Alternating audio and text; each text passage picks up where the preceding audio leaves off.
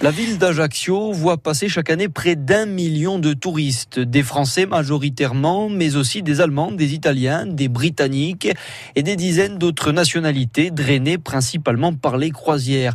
Et c'est pour répondre à ces nouveaux flux de clientèle que la CCI a mis les bouchées doubles pour favoriser l'apprentissage des langues. Paul Marcaggi, son président. Rien qu'en termes de croisières, je vous parle rien que des croisières euh, qui euh, descendent sur Ajaccio, c'est 200 touchés. En termes de croisières, vous avez quand même 540 000 croisiéristes, la plupart donc euh, étrangers. La langue principale, c'est l'anglais. Donc évidemment, les formations doivent se faire autour de l'anglais. La Chambre consulaire propose un outil technique adapté au niveau et aux besoins de chaque commerçant. Lucien Barbolosi est le directeur de la formation à la CCI de Corse du Sud. Plus qu'un laboratoire de langue, c'est ce qu'on appelle un espace de formation individualisé, c'est-à-dire donc c'est une formation où on a fait de l'individuel dans le collectif et du collectif individualisé. Donc c'est un, un, dispositif donc qui est ouvert à l'entrée-sortie permanente, qui est ouvert à tous les commerçants, mais également à toute personne qui veut suivre une formation en anglais et qui permet donc aux personnes de pouvoir se former et d'acquérir un niveau de compétences linguistiques supplémentaires. Ce programme faisait partie des demandes de la Fédération des commerçants du centre-ville d'Ajaccio.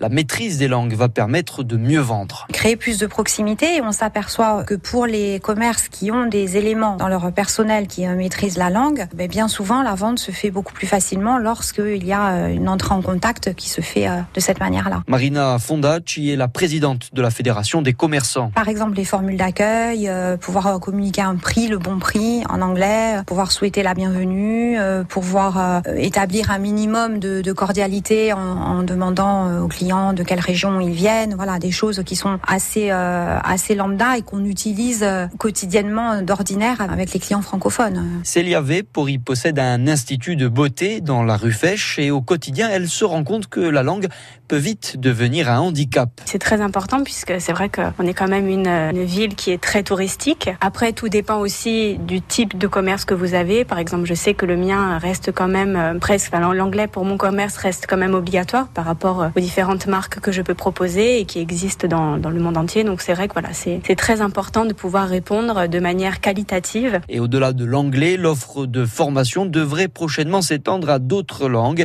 l'allemand, l'espagnol et l'italien. Voilà un outil de, formation dont il est question avec Maxime Beckmer qui est indispensable